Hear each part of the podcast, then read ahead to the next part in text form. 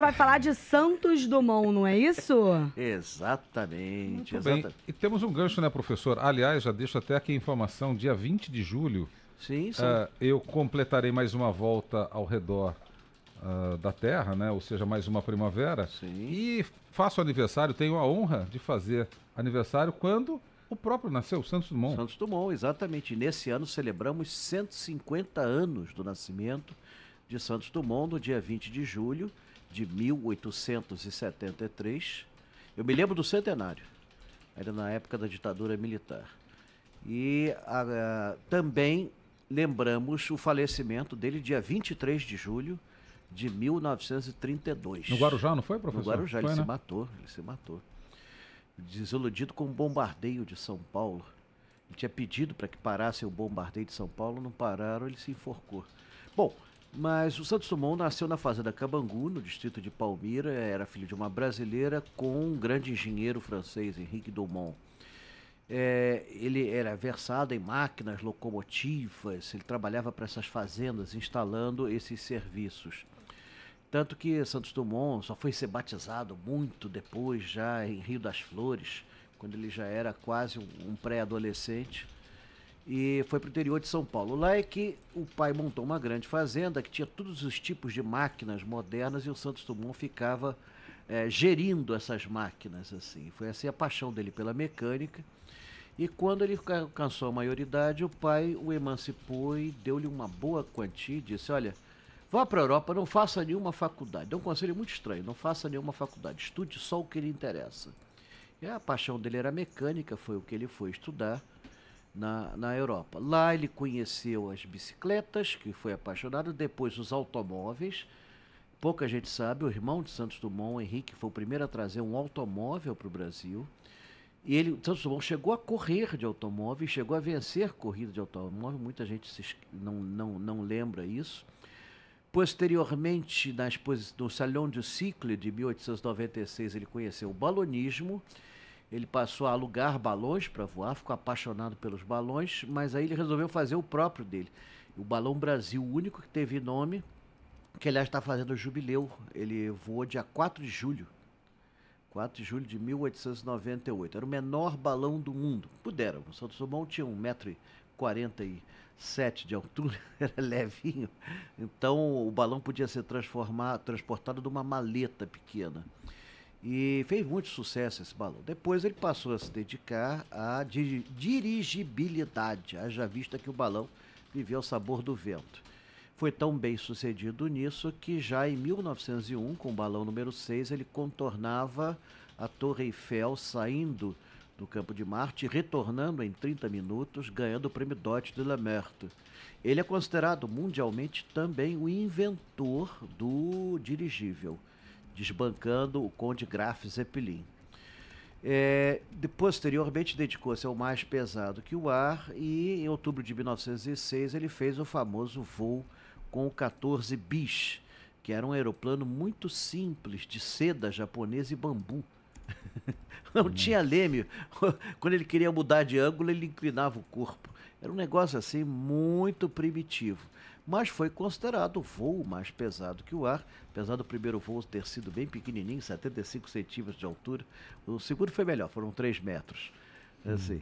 E foi, foi homologado como o primeiro voo e tudo mais.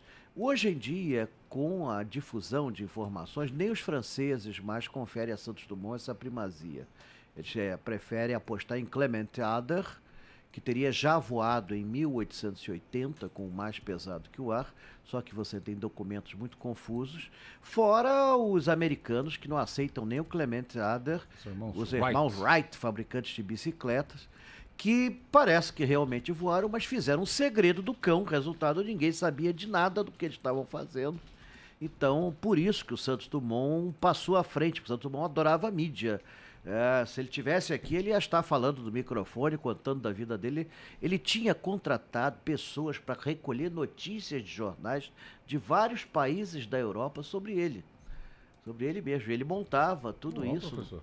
num álbum muito grande. Então ele, ele era um apaixonado, pela- uma figura midiática já naquele, e apaixonado pela, louco pela mídia, LPM, louco pela mídia.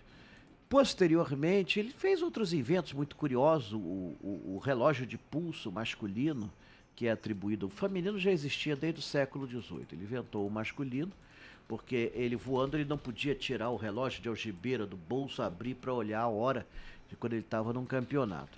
Ele teria inventado o ultraleve com o Demoiselle, é, que era um, foi talvez a sua invenção mais famosa, mais famosa inclusive que o 14 bis, o Demoiselle você podia dar voltas, podia percorrer distâncias enormes. Ele mesmo chegou a produzir dois modelos e chegou a encomendar um terceiro. E ele estava até estava começando a trabalhar com foguetes quando ele passou a ter problemas mentais. Aí vão se seguir uma série de internações várias situações vão piorar o caso dele. Por exemplo, ele vai ser preso durante a Primeira Guerra Mundial acusado de ser espião da Alemanha. Então ele fica furioso com isso, fica furioso com os próprios franceses. Depois disso, ele passa a, ser, ele passa a se considerar responsável por todos os acidentes de avião. Inclusive, o monumento que está em frente ao aeroporto de Santos Dumont, ele pediu que ele fosse retratado arrependido de haver inventado o avião. Nossa. Tinha isso. Então ele tinha esse, esse negócio. Quando ele voltou para o Brasil, ele, ele, em 1928, um, um, hidroavião foi jogar flores no navio dele. O hidroavião bateu no mar, matou 16 pessoas. Então foi um troço assim terrível. Ele morava no Copacabana Palace, vinha muito a Botafogo caçar. Olha bem, ele vinha de bonde com um rifle às costas, um fuzil às costas para caçar no mato ali na atrás da casa de Rui Barbosa, onde tinha. Ainda hoje muita gente anda de fuzil às costas em Botafogo, mas é outra história. Né, ele morava no Copacabana Palace, eu tenho aqui o chaveirinho dele. Que chaveiro é esse, professor? O chaveiro do Santos Dumont. Posso? Pode, pode, 50 dólares. é, pode, pode, faz o Pix. Palace, deixa eu colocar aqui na nossa live, cadê a Copacabana Palace, Alberto Santos Dumont, guarda, o, o Otávio Guilherme colocou o negócio. Ah, ele chegou a comprar um terreno no Flamengo, mas ele não edificou nossa, nada. Professor. Terreno esse que ele dedicou à sobrinha, é, Sofia Dumont Vilares, que fez um prédio ali, o edifício Santa Sofia, está lá até hoje, onde morava a família Dumont.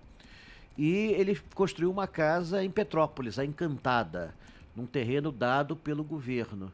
Mas, afora isso, ele praticamente não gastava quase nada consigo mesmo. Ele está inscrito nos livros dos heróis nacionais. E hoje, uma coisa que está muito na moda, né? Santos Dumont era gay, não era gay. Foi, inclusive, o próprio site dele da Wikipédia é ambíguo. Né, ele coloca que a família renega isso, né, que a família diz que ele nunca foi gay, porém, ao mesmo tempo, coloca o nome do namorado dele lá na França. Então você fica do lado que quiser. Eu só posso dizer o seguinte: em 1985 eu tinha uma vizinha com quase 100 anos que conheceu o Santos Dumont. E segundo ela, ele era da Irmandade. Mas deixa, deixa isso para lá. Temos passeios. Temos. Sim, passeios. Fala, professor. E surpresas, passeios surpresas, Opa. que eu estou sabendo há meia hora. Meia hora, 30 então, minutos. surpresa para o senhor também. Vamos anunciar a pois é. surpresa, é. inclusive. Não, amanhã eu tenho Floresta da Tijuca. Eu vou logo avisando aos meus pacientes esse passeio vai ocorrer. Agora, se chover, eu não dá para realizar esse passeio. E está uma previsão de 40% de chuva. E mesmo que a chuva passe às 9 horas, acabou a chuva às 9 horas, é 9 horas da manhã, na Praça Afonso Viseu, do Alto da Boa Vista. Eu não posso fazer esse passeio, porque fica tudo elameado na floresta. Amanhã, professor? É amanhã. É, amanhã, tem amanhã é dia 30 a 40% de risco de chuva. Exatamente. Então, mas eu acredito que vai funcionar dessa vez.